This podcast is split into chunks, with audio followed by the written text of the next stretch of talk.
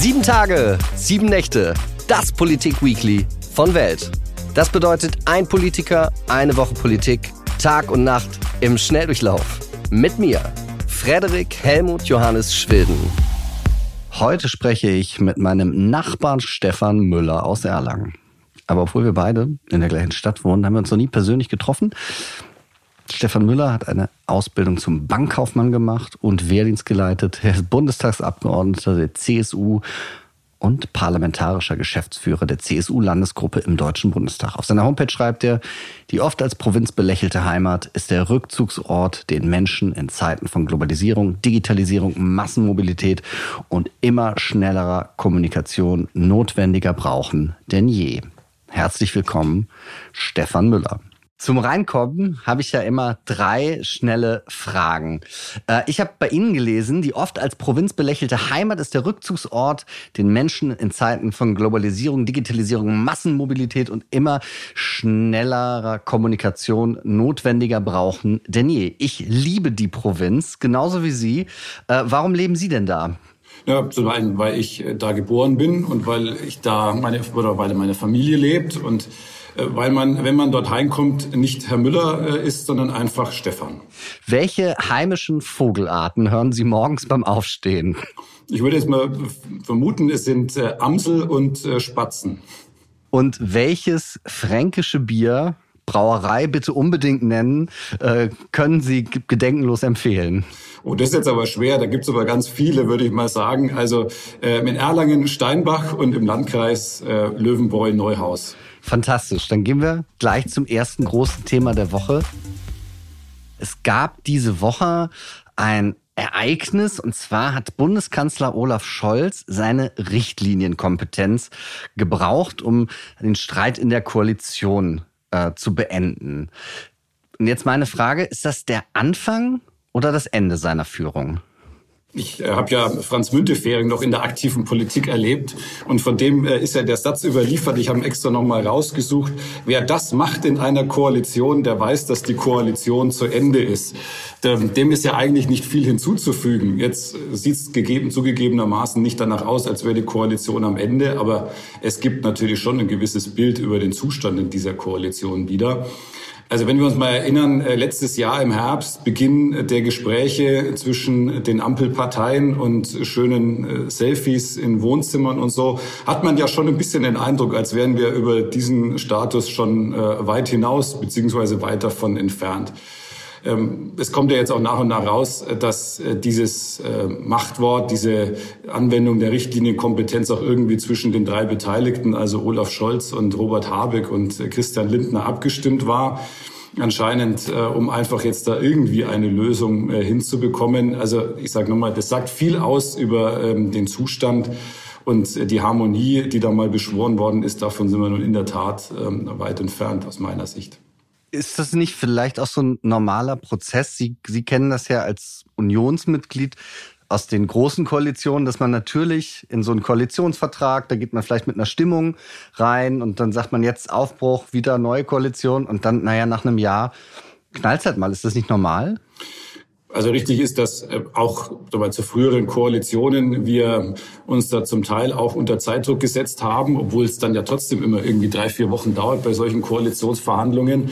Also das weiß ich aus eigenem Erleben auch noch. Da sind am Ende schon immer noch viele Themen äh, offen geblieben oder jedenfalls Formulierungen, die da auch immer zu Interpretationen äh, eingeladen haben. Irgendwie jeder Koalitionspartner das dann auch anders interpretiert hat. Insofern, ja, es ist nicht unüblich, dass man über die Auslegung von dem Koalitionsvertrag Bundestag diskutiert und dass das auch im, äh, im, Laufe der Wahlperiode dann auch äh, immer wieder mal äh, geschehen kann. An der Stelle wiederum war es ja so, dass der Koalitionsvertrag jedenfalls äh, zu dem Thema, so wie ich das sehe, gar nichts ausgesagt hat. Jedenfalls äh, die Erkenntnis war, es läuft zum Jahresende die Kernenergie aus und dass jetzt durch die Umstände, die wir alle kennen, es jetzt notwendig war, eine Neubewertung äh, vorzunehmen. Insofern hat die FDP ja recht mit dem, dass wir jedes Angebot äh, nutzen müssen, um äh, die Energieversorgung sicherzustellen. Das sagen wir in der Union ja im Übrigen auch. Und es ist aber jetzt einfach natürlich zu kurz gesprungen, wenn man sagt, jetzt machen wir es nur mal für drei, äh, vier Monate. Also ich kann da jetzt keinen Gewinner erkennen an der Stelle. Der Olaf Scholz braucht die Richtlinienkompetenz um äh, seine Koalition zu stabilisieren. Äh, Robert Habeck äh, macht was, was sein grünen Parteitag am letzten Wochenende erst noch völlig abgelehnt hat. Und der Christian Lindner stimmt jetzt einer Geschichte zu, ähm, die aber ja nach Bekunden von allen, die ich hier von der FDP spreche, definitiv zu wenig ist. Was ich daran interessant finde, dass ja auch aus den Teilen der Grünen wurde gesagt, wer diese Richtlinienkompetenz benutzt, das sei dann so ein, so ein Basta-Kanzler, der so auf den Tisch haut und muss das jetzt durchsetzen. Ist das nicht aber auch mal die Aufgabe von einem Kanzler oder überhaupt von, von Führungskräften allgemein, und das ist ja der Bundeskanzler in dieser Koalition, dass er mal ein Machtwort spricht?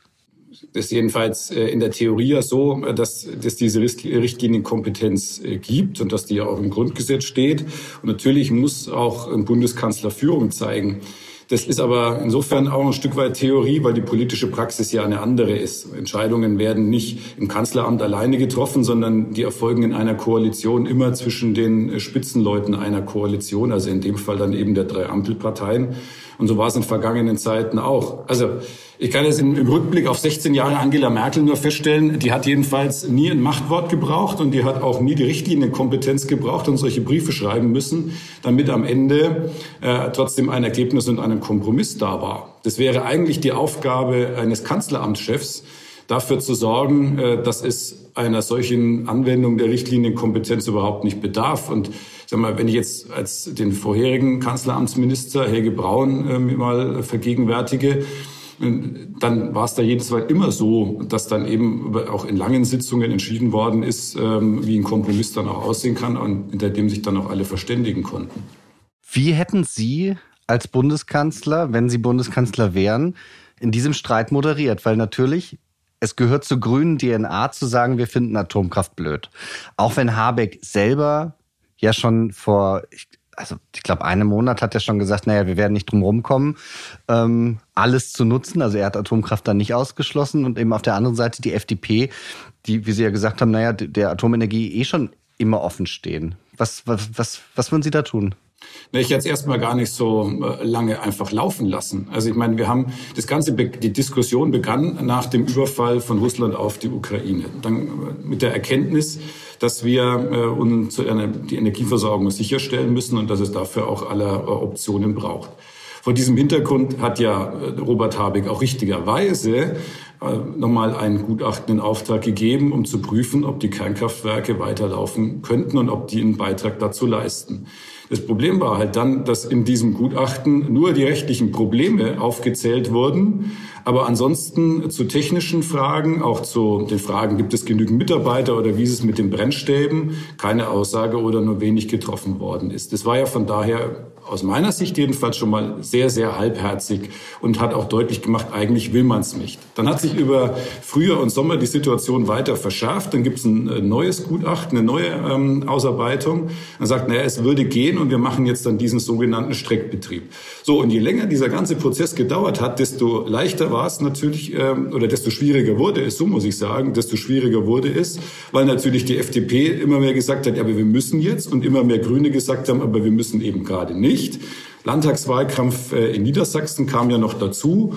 Und dann eben wieder ein Vorschlag, also nur zwei und dann auch nur bis äh, irgendwann im nächsten Jahr, aber das äh, äh, Kernkraftwerk im Emsland dann eben nicht. Also das war dann natürlich schon ab einem bestimmten Zeitpunkt ein ziemliches Kuddelmuddel und die ganzen meine, die Positionen waren dann irgendwann so verfestigt, dass es wahrscheinlich jetzt äh, am Ende tatsächlich äh, dieses Machtworts gebraucht hat. Ein Signal von Stärke ist es nicht. Also wenn Sie fragen, was hätte ich gemacht? Ich hätte das Thema nicht so weit laufen lassen. Ich hätte von vornherein Wert darauf gelegt, dass mit den Betreibern der Kernkraftwerke gesprochen wird, dass mit denen, die Brennstäbe fertigen können, gesprochen wird, wie viel Zeit sie brauchen. Und ich hätte dafür gesorgt, dass es eine frühere Entscheidung in der Koalition gibt, anstatt es ein halbes Jahr einfach laufen zu lassen. Ist Ihr Eindruck von Olaf Scholz, dass er Entscheidungen eher aufschiebt oder versucht oder sich eher gar nicht entscheidet? Zumindest hat man äh, in dieser äh, Krise den Eindruck, zumindest nach seiner Regierungserklärung im Februar, unmittelbar nach dem Kriegsbeginn, dass er äh, Entscheidungen tatsächlich nicht trifft, dass er aber auch nicht dafür sorgt, dass sie getroffen werden. Man könnte ja sagen, naja gut, also ich kann es alleine eh nicht entscheiden und nur mit Robert Habeck und mit Christian Lindner kann ich es auch nicht. Ähm, vor allem weil die eben doch nicht so Best Friends sind, wie sie am Anfang getan haben. Ja. Und äh, dann muss man es eben in einer Koalition entscheiden. Und dann muss es einen Koalitionsausschuss geben. Das ist ja etwas, was auch in dieser Koalition stattfindet. Und dann muss es da äh, geklärt werden und äh, am Ende dann eben auch mit äh, Kompromissvorschlägen äh, da auch reingehen in solche Verhandlungen.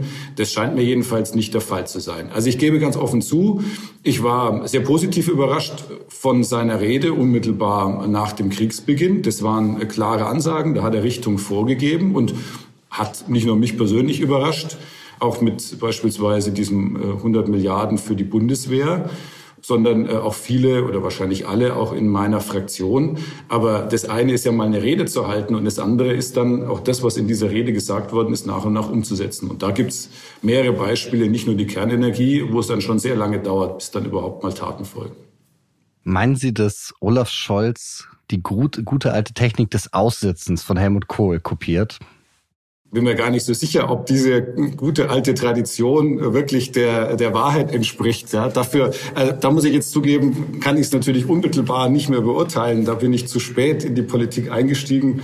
Ähm, also man könnte auch sagen, Gnade der späten Geburt, vielleicht auch ein äh, Satz von Helmut Kohl, aber ähm, Spaß beiseite. Also glaube nicht, dass Helmut Kohl diese Dinge da immer ausgesessen hat und äh, dass da natürlich auch mal, wenn der Zeitpunkt richtig war, Entscheidungen getroffen worden sind. Also das kennen wir beide vermutlich äh, noch so ein bisschen aus Erleben äh, Jugendzeit, äh, Jugendalter, aber vor allem auch viele aus Geschichtsbüchern, dass er dann eben schon auch seinerzeit die Gunst der Stunde genutzt hat und dann einen konkreten Vorschlag gemacht hat. Und äh, dass dann immer auch eben nicht nur eine Rede stand, sondern am Ende dann auch die Umsetzung. Und das ist dann eher das, was man, was ich bei Olaf Scholz eben nicht so sehe. Da werden große Dinge angekündigt, aber am Ende äh, folgt dann die Umsetzung schon ziemlich schleppend. Die letzte Frage zu Olaf Scholz, bevor wir zum nächsten Thema kommen. Ich habe den Eindruck, also nach diesem Machtwort, das war für mich eine der ersten Entscheidungen, die Olaf Scholz so für mich in seiner Zeit eigentlich getroffen hat, weil ich eben den Eindruck hatte, er lässt viel passieren. Das andere ist, das habe ich jetzt diese Woche gelesen, das Kanzleramt will die Beteiligung eines chinesischen Staatkonzerns am Hamburger Hafen gegen den Willen aller Fachministerien durchsetzen. Und da habe ich mich gefragt, irgendwie, was, was bedeutet das denn, wenn ein deutscher Bundeskanzler sicherheitsrelevante Dinge, und das eine seiner wenigen Entscheidungen ist, die er öffentlich mit Nachdruck so trifft, äh, in die Hand von chinesischen Staatskonzernen geben will? Können Sie das verstehen? Nein, kann das nicht verstehen. Ich hielte es in der Sache auch für falsch im Übrigen, ohne jetzt die ganzen Umstände in Hamburg zu kennen. Aber also mir ist jedenfalls nicht bewusst, dass der Hamburger Hafen äh, in einer solchen Schieflage wäre, dass er jetzt dann einen chinesischen Investor bräuchte, der da unter die Arme greift, sondern bin mir ziemlich sicher, dass man das auch anders organisieren kann und dass man Internationalisierung, äh, das war der weitere Internationalisierung und Entwicklung des Hafens nicht nur über einen chinesischen Investor erreicht. Und ich denke, dass wenn wir jetzt über Abhängigkeiten reden, ganz grundsätzlich in die, nach diesem, dem, was wir jetzt gerade erleben, muss man natürlich äh, sich die Frage der Abhängigkeit von China erst recht stellen. Das geschieht ja auch. Ich meine, Bundesregierung arbeitet an einer China-Strategie. Auch in unserer Fraktion äh, reden wir darüber, wie wir äh, oder wie die deutsche Politik mit China umgehen sollte. Aber dass äh, jetzt wir vor diesem Hintergrund und der Diskussionen, die überall geführt werden, jetzt dann zulassen, dass ein chinesischer Investor äh, beim Hamburger Hafen einsteigt, das kann ich nicht verstehen und kann es ehrlich gesagt auch äh, nicht erklären. Also da wäre mal eine Erklärung des Kanzleramts vielleicht schon ganz hilfreich. Bemerkenswert ist ja, dass in der Tat ebenfalls die relevanten Bundesministerien, die da was mitzureden haben, äh, dagegen sind und dass es da offensichtlich eine Unstimmigkeit zwischen den Ministerien und dem Bundeskanzleramt gibt kommen zum zweiten Thema. Diese Woche haben Klimaaktivisten Teile des Finanzministeriums besetzt, sich da angeklebt. Dazu die Frage, ist es Staatsversagen, wenn Aktivisten ein Finanzministerium besetzen können? Sie meinen Staatsversagen im Sinne von, äh, dass es möglich ist, dass äh, man oder wer auch immer dann von außen in das Ministerium eindringen kann und sich dann dort äh, festsetzt. Naja, so weit würde ich jetzt nicht gehen, da von Staatsversagen zu reden. Möglicherweise haben da die verantwortlichen Sicherheitskräfte nicht aufgepasst. Das kann ich nicht ausschließen. Also da war ich nun nicht dabei. Aber was ich dazu sagen kann, ist, dass ich das für äh, ehrlicherweise Rauditum halte, was da passiert und dass ich auch nicht nachvollziehen kann. Und ich mir auch sehr sicher bin, dass mit solchen Aktionen äh, den Anliegen, äh, insbesondere einer jungen Generation, definitiv äh, im Bärendienst erwiesen wird. Sagen wir, auf die Anliegen wie Klimaschutz, Nachhaltigkeit hinzuweisen, ist völlig legitim und äh, ist auch notwendig, gar keine Frage. Aber durch solche Aktionen, und das ist ja nicht die einzige äh, Aktion der letzten Generation, wird man jedenfalls diesem Anliegen nicht wirklich gerecht. Nun ist zugegebenermaßen äh, bei der Aktion äh, kein Menschenleben gefährdet worden. Das ist was ganz anderes, wenn sich Aktivisten der letzten Generation auf äh, Straßen festkleben und Notfallsanitäter Krankenwägen beispielsweise nicht durchkommen oder wenn im Bundestag dann mutwillig äh, ein Feueralarm ausgelöst wird und dann Rettungskräfte unterwegs sind, die vielleicht auch an anderer Stelle dringend gebraucht werden, also und durch diesen Fehlalarm gebunden werden. Dafür habe ich kein Verständnis. Dieser Feueralarm, der lässt mich ja auch fragen, wie ist denn das möglich? Also, dass eben Aktivisten in einem sicherheitsrelevanten Bereich sowas auslösen können. Haben Sie da sich mal, weiß ich nicht, umgehört oder mit Kolleginnen und Kollegen drüber gesprochen? Wie, wie geht das denn? Ja, tatsächlich gab es da auch äh, Unterrichtungen, beziehungsweise war das auch Gespräch im äh, sogenannten Ältestenrat, also in diesem Gremium des Bundestages, äh, das dann auch gerade über solche Fragen redet. Jetzt muss man ja immer dazu sehen, der Bundestag, das Reichstagsgebäude ist ein mehr oder weniger offenes Gebäude. Also man hat sich ja richtigerweise, finde ich, beim Umzug von Bonn nach Berlin dafür entschieden, dass wir ein offenes Parlament sein wollen. Und der Bundestag ist oder das Reichstagsgebäude ist nach meinem Wissen das äh, zweitmeist besuchte Gebäude in Deutschland nach dem Kölner Dom, wenn ich richtig informiert bin. Und das soll ja auch so bleiben. Aber wenn es so ist, dass wir Hunderttausende von Besuchern äh, in jedem Jahr haben, dann können Sie natürlich nie ganz ausschließen, dass dann auch äh, Leute dabei sind, die einen unbeachteten Moment nutzen, um dann zum Beispiel einen solchen Feueralarm auszulösen. Ich meine, so ein Alarmknopf, der kann ja nicht irgendwo versteckt sein. Es liegt ja in der Natur der Sache, dass der irgendwo öffentlich zugänglich sein muss und dass man dann auch Feueralarm auslösen kann. Deswegen kann man das nicht verhindern. Umso mehr wäre es ja auch richtig, dass äh, man das nicht missbraucht und dass nicht dann jetzt äh, Fehlalarm ausgelöst wird und dann ähm, hier Gebäude geräumt werden müssen. Das war nämlich tatsächlich letzte Woche dann der Fall. Und da kann man sich ja auch vorstellen, was da schnell passieren kann, wenn da eine Panik ausbricht. Also vergangene Woche war es so, da war eine SPD-Veranstaltung in, eine, in einem der größeren Liegenschaften hier. Dann wurde der Feueralarm ausgelöst. Dann mussten die Leute, äh, die da drin waren, evakuiert werden. Und wenn dann wirklich mal eine Panik ausbricht, dann kann man sich sehr gut vorstellen, äh, was das dann nach sich zieht. Und deswegen sage ich, ist es äh, nicht nur einfach grob fahrlässig, sondern mit, keiner Begründung auch in irgendeiner Art und Weise zu rechtfertigen. Sie haben gerade den Ältestenrat angesprochen. Ich habe nochmal nachgeguckt, dass im Juli 2020 haben Leute von Extinction Rebellion damals so ein Banner vom Reichstag runtergehängt. Dann haben noch andere auch Flyer im Reichstag verteilt. Und damals ist auch schon der Ältestenrat zusammengekommen. Und da hieß es dann, der Ältestenrat will nun den Innenausschuss und das parlamentarische Kontrollgremium einschalten. Ist, ist, sind da Dinge schon angestoßen worden, von denen Sie sagen können, ah, das haben wir jetzt verändert oder da wird mehr geguckt oder genau, was ist da passiert seitdem? Es hat tatsächlich einige äh, sagen wir, Vorkehrungen gegeben, dass sowas nicht passieren kann. Ich vermute, auch da werden sie es nicht äh, komplett verhindern können, dass sowas passiert. Ähm, meine, die Aktion äh, seinerzeit ist natürlich auch insofern fragwürdig, weil ich finde, dass äh, ein Parlamentsgebäude, also dass die Volksvertretung nicht missbraucht werden kann für äh, politische Propaganda. Das war es in diesem Falle auch. Und es gibt immer wieder Vorfälle, äh, die da stattgefunden haben und die natürlich dann auch für sich genommen immer einzeln betrachtet werden und sich dann auch überlegt wird, was können wir denn an der Stelle verbessern. Denken Sie jetzt zum Beispiel mal daran, wie wir über äh, eines der Corona-Infektionsschutzgesetze abgestimmt haben, wo dann äh, von AfD-Abgeordneten Leute ins Haus geschleust wurden, die dann ihrerseits wiederum nicht äh, begleitet worden sind durch irgendjemanden aus dem Büro, sondern die dann einfach frei rumlaufen konnten und die tatsächlich dann ja auch etliche Abgeordnete angesprochen haben. Ich habe das auch selber gesehen oder äh, auch beschimpft haben, bedrängt haben äh, zu ihrem Abstimmungsverhalten. Das sind Dinge, die gehen überhaupt nicht, völlig egal von welcher politischen Richtung ähm, tatsächlich dann solche Aktionen gestartet werden. Aber sagen wir, das freie Mandat bedingt eben auch, dass man nicht vor der Abstimmung äh, versucht wird, daran gehindert zu werden, abzustimmen, so wie man es äh, für richtig hält.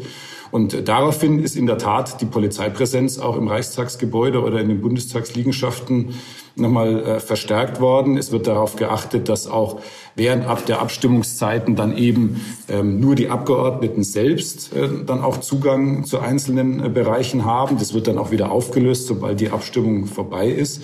Also da gab es dann schon auch entsprechende äh, Vorkehrungen, die da getroffen worden sind.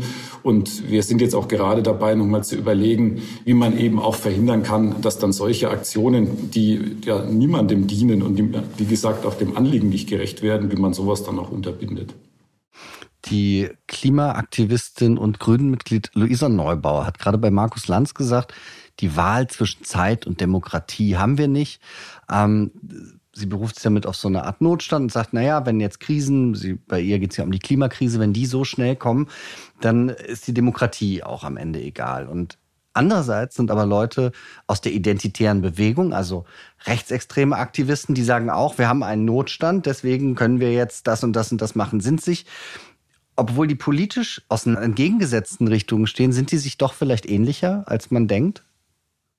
Zumindest erkennt man jetzt da ein paar Ähnlichkeiten. Also in der, äh, in der Auslegung dessen, was äh, zu demokratischen Gepflogenheiten gehört, auch was in der Nichtakzeptanz äh, zu, an, über andere politische Meinungen gedacht wird, äh, finde ich, gibt es da schon Ähnlichkeiten. Und in beiden Fällen kann ich ganz ehrlich sagen, also Gewalt, Sabotage ähm, rechtfertigt keines dieser Anliegen ja, und schon gar nicht die Aushöhlung von ansonsten rechtsstaatlichen oder demokratischen Prinzipien. Und ich sage nochmal, es ist völlig legitim, dass man auf die Straße geht, dass man demonstriert für äh, seine Anliegen, dass man auch den Finger in die Wunde legt, dass man die Politik äh, auch auf Umstände hinweist. Es ist alles völlig richtig. Aber es darf nicht so weit gehen, dass da Menschenleben gefährdet werden. Es darf nicht so weit gehen, dass man auch äh, demokratische Grundlagen in Frage stellt und dann äh, so tut, als würde der Zweck äh, jedes Mittel heiligen. Das geht auf gar keinen Fall, finde ich. Haben Sie schon mal äh, vor Ihrer politischen Karriere für eine politische Sache Ordnungswidrigkeiten oder gar Straftaten begangen? Nein. Das kann ich guten Gewissens bestreiten. Waren Sie schon mal auf Demonstrationen? Ja, in der Tat. Also war auf äh, Kundgebungen und Demonstrationen. Ähm, die letzte größere, das ist aber nun zugegebenermaßen schon ein paar Jahre her. Ähm, aber damals auch schon als äh, Mandatsträger war eine äh, Kundgebung der IG Metall, wie es um den Bestand von Scheffler in äh, meinem Wahlkreis ging aber nicht hingeklebt, sondern also nur zugeguckt und zugehört und gesprochen. So ist es. Da war Hinkleben, aber wäre auch Hinkleben nicht besonders förderlich gewesen, weil es war ja dann auch noch ein Demonstrationszug geplant. Da muss man ja dann mitkommen. Wir kommen zum letzten Thema. Und zwar ist es in Freiburg so, dass die städtischen Kitas und Grundschulen durch einen Stadtratsbeschluss 27 zu 14 Stimmen, glaube ich, äh, zukünftig ohne Fleisch bekocht werden. Halten Sie das für eine gute Idee, wenn der Staat auf Fleisch verzichtet? Wenn ich es richtig verstanden habe, ist es ja so, äh, erstens der Gemeinderat äh, hat es beschlossen und äh, da ging es in erster Linie mal um Kostengründe. Also das kann ich nicht beurteilen, wie jetzt da diese Kalkulation genau ausschaut. Aber was ich schon auch generell finde, ist, dass jetzt jedenfalls nicht der Staat oder wir Politiker äh, Ihnen vorschreiben und den Bürgern vorschreiben, äh, wie sie sich zu ernähren haben. Wer äh, auf Fleisch verzichten äh, möchte, äh, der soll das gerne tun und muss sich dafür nicht rechtfertigen müssen. Umgekehrt finde ich, dass diejenigen, äh, die gerne aber Fleisch essen, sich dafür auch nicht rechtfertigen sollten. Ähm, Deswegen bin ich da schon ganz grundsätzlich eher zurückhaltend, wenn der Eindruck erweckt wird, also man soll kein äh, Fleisch mehr essen. Insofern finde ich oder kann ich das nicht ganz nachvollziehen, wie dieser Beschluss äh, da zustande kommt. Er geht aus meiner Sicht jedenfalls in die falsche Richtung im Sinne von, dass es schon den Eindruck erweckt, äh, als wollte man den Leuten jetzt dann vorschreiben, wie sie sich zu ernähren haben.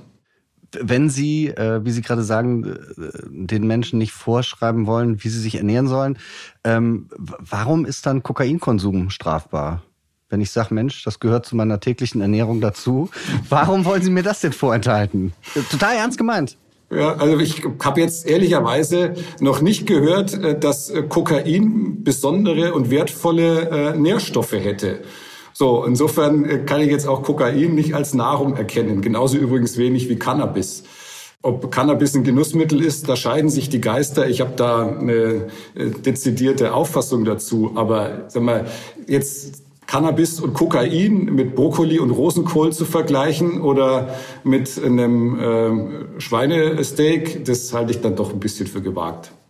Markus Söder hatte ja von Crystal Meth gesprochen und ihre Kollegin äh, Frau Ludwig ist ja bekannt geworden durch den Satz Cannabis ist kein Brokkoli. Also ich finde auch, der Staat sollte seinen Bürgern nicht vorschreiben, was sie essen, trinken. Und tatsächlich sehe ich das auch bei anderen Sachen so, ähm, dass es da keine Einmischung gibt. Aber so, die Sache, die mit der begründet wird, was Sie das gesagt haben, sind Kosten. Und tatsächlich, Fleisch ist deutlich teurer als äh, Gemüselebensmittel. Ähm, und dazu kommt, wenn wir davon ausgehen, sieben Tage die Woche gibt es drei Hauptmahlzeiten, 21 Mahlzeiten nimmt also ein Mensch zu sich. Wenn jetzt an fünf von 21 Mahlzeiten kein Fleisch dabei ist, ist das nicht super in Ordnung? Ich finde das völlig in Ordnung. Ich finde nicht in Ordnung, dass das äh, ein Gemeinderat einfach beschließt, wohl auch, wenn ich richtig informiert bin, gegen den Willen äh, des Elternbeirates. Da gibt es so einen Gesamtelternbeirat, der da auch eine Stellungnahme dazu abgegeben hat. Also warum nicht den Leuten tatsächlich offen lassen? Ja, pass auf, es gibt jeden Tag ein ähm, Gemüsegericht, also ein vegetarisches oder ein veganes Gericht und es gibt jeden Tag ein Fisch- oder Fleischgericht. So und das Fisch- oder Fleischgericht äh, ist äh, so und so teuer und das Gemüsegericht ist so und so teuer. Und das ist unsere Kalkulation. Finde ich, da muss man schon auch offenlegen, wie es dann zu dieser Kalkulation äh, kommt. Erst recht, wenn man sagt, wir möchten nur ähm, Bio-Lebensmittel anbieten. So, dann ist das die Kalkulation. Und dann können doch die Leute selber entscheiden, ob sie für ihre Kinder dann lieber das vegetarische oder das vegane Gericht nehmen oder ob sie Fleisch oder Fisch dann noch zusätzlich haben wollen. Also ich finde, wenn man das ernst nimmt, zu sagen, die Leute sollen selber entscheiden, dann muss ich ihnen ja auch die Gelegenheit geben, selber entscheiden zu können. Das habe ich aber nicht mehr, wenn es nur noch ein Angebot gibt. Weil dann ist ja die Entscheidung nur noch, also das Kind isst jetzt entweder das Vegetarische oder gar nichts. Und das halte ich jetzt nicht für eine wirkliche Entscheidungsmöglichkeit. Ich habe mir mal angeguckt, was es heute beim Erlanger Finanzamt in der Kantine zu essen gibt. Ja, Sie können wählen zwischen Kartoffeln mit Spinat und Ei, das ist das vegetarische Gericht. Dann gibt's Fischstäbchen mit Spinat und Kartoffeln und Currywurst mit Brötchen, Currywurst mit Pommes, Chicken Nuggets mit Pommes oder Portion Pommes. Und ich will jetzt nicht sagen, dass das unbedingt repräsentativ für ganz Deutschland ist, aber an der Auswahlmöglichkeit sehe ich ja schon, was im Überfluss da ist. Also sind größtenteils in der Fritteuse zubereitete Dinge mit Currywurst. Finden, finden Sie diese Auswahlmöglichkeit, es ist, sollte sich daran vielleicht was ändern? Also sollten wir vielleicht gar nicht darüber reden, Fleisch, ja, nein, sondern einfach mal grundsätzlich über die, die Ernährung in Kantinen? Definitiv, sehe ich auch so. Also man kann das auch anders machen. Also ich habe auch schon äh, Kantinen gesehen, wo es tatsächlich diese Auswahl gibt. Also in unserer Heimat gibt es ja doch auch ein paar äh, Unternehmen, die eine eigene Kantine haben. Und wenn man sich da mal umschaut, dann sieht man, dass Kantine äh, eben nicht nur äh, so ist, wie man sich Kantine vorstellt. Ich gebe zu, also bei der Auswahl, die Sie jetzt da gerade beschrieben haben, äh, täte ich mir auch schwer und würde vermutlich am Ende bei dem Spinat, Kartoffeln und Ei bleiben. Wie, wie ist das im Bundestag? Wie, wie, wie bewerten Sie, die, wenn, wenn Sie jetzt als Foodblogger mal die Bundestagskantine bewerten? Wie, wie ist da die Auswahl? Was gibt's da? Da ist es jedenfalls, ähm, glaube ich, ein bisschen umfangreicher als das, was Sie jetzt gerade da vom Erlanger Finanzamt äh, beschrieben haben. Gibt es auch mehrere Gerichte. Es gibt auch, wenn ich das richtig sehe, die Möglichkeit, nicht nur ein vegetarisches Gericht auszuwählen. Da bin ich aber auch der Auffassung, das kann man noch besser machen, um es mal diplomatisch zu formulieren. Also ich sage nochmal, es gibt ja viele Beispiele, wo ähm, auch viele Menschen verpflegt werden in ihrer Mittagspause zum Beispiel und wo man das auch, ich sage mal, ausgewogen und gesund hinbekommt. Und Freilich ist immer auch alles eine Frage des Preises. Freilich ist es dann auch immer eine Frage, was ist ein Arbeitgeber bereit dazu beizusteuern oder man auch selber äh, dazu zu bezahlen. Aber äh, ich bin bei Ihnen, dass wir äh, beim Thema Kantinenessen da bestimmt noch Optimierungspotenzial insgesamt haben. Im Übrigen muss man aber auch immer sehen, also hier im Bundestag ist es nämlich auch so, da gibt es dann äh, eine entsprechende Kommission, die unter anderem auch für das Kantinenessen zuständig ist und wo dann auch die Speisepläne immer durchgeschaut werden. Äh, ja, es ist so. Und dass da natürlich auch darüber diskutiert wird, was geht bei dem gegebenen Preis und was macht man äh, tatsächlich dann auch äh, oder was bietet man da an. Und vieles davon ist halt auch echt nachfragegetrieben. Also diese Currywurst, die gibt's hier im Haus auch. Sie gibt's auch in einer veganen Fassung. Ich glaube, diese ist nicht so, äh, nicht so super. Aber ähm, es ist offensichtlich schon so, dass die Currywurst einfach so ein beliebtes Essen ist und deswegen wird sie nachgefragt und deswegen wird sie auch angeboten. Ist das, wenn man sich anguckt, die letzten zwei Jahre durch Corona und durch viele andere Dinge, sind die deutschen Kinder dicker geworden und sie sind depressiver geworden. Und das ist jetzt, ich meine, wir haben natürlich total lustig drüber gesprochen, aber da steckt ja trotzdem was Ernsthaftes drin. Nämlich, dass die Gesundheit körperlich und mental gelitten hat. Meinen Sie, dass wir zu, zu unserem Verhältnis, zu diesem Essen, was wir jeden Tag zu uns nehmen in den Kantinen, wo wir auch nicht ausweichen können, wirklich, dass wir da, was, was müssen wir da machen? Damit, damit wir das irgendwie, also diese letzten zwei Jahre, die werden wir nicht vergessen können, aber damit sich vielleicht was ändert bei uns bin jetzt ehrlicherweise kein Nahrungsmittelexperte, aber ich meine, das ist eher so eine, eine. Aber Sie sind sehr dünn und sportlich. Also tatsächlich, ne, ich meine das total ernst, weil der, der Politikerberuf führt dazu, dass man sehr viel Stress hat, dass man immer Essen vor sich stehen hat. Und es bedeutet schon was, ähm, das meine ich jetzt gar nicht als verstecktes Kompliment, sondern als Tatsachenbeschreibung, es bedeutet schon was, dass man in einem körperlichen Zustand wie sie bleibt. Es heißt immer, ein Jahr Bundestag ist ein Kilo mehr oder ähm, pro Wahlperiode eine größere Konfektionsgröße. Also da, wenn ich das jetzt mal so bei, mir so anschaue, hat sich da nicht viel verändert vielleicht in den letzten Jahren. Ähm, das stimmt. Also ich kann nur von mir persönlich ausgehen. Ich achte schon drauf, was ich esse. Ich esse nicht alles, was mir vorgesetzt wird.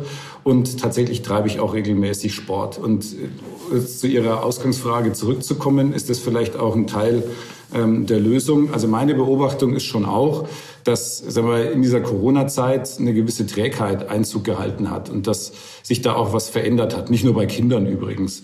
Und umso wichtiger wäre, dass wir uns einfach auch wieder mehr drum kümmern. Erstens, dass die Schulen geöffnet bleiben, auch wenn jetzt die äh, möglicherweise eine neue Welle bei Corona auf uns zukommt, dass wir alles dafür tun, dass die Kinder in die Schule gehen können, auch natürlich geschützt in die Schule gehen können.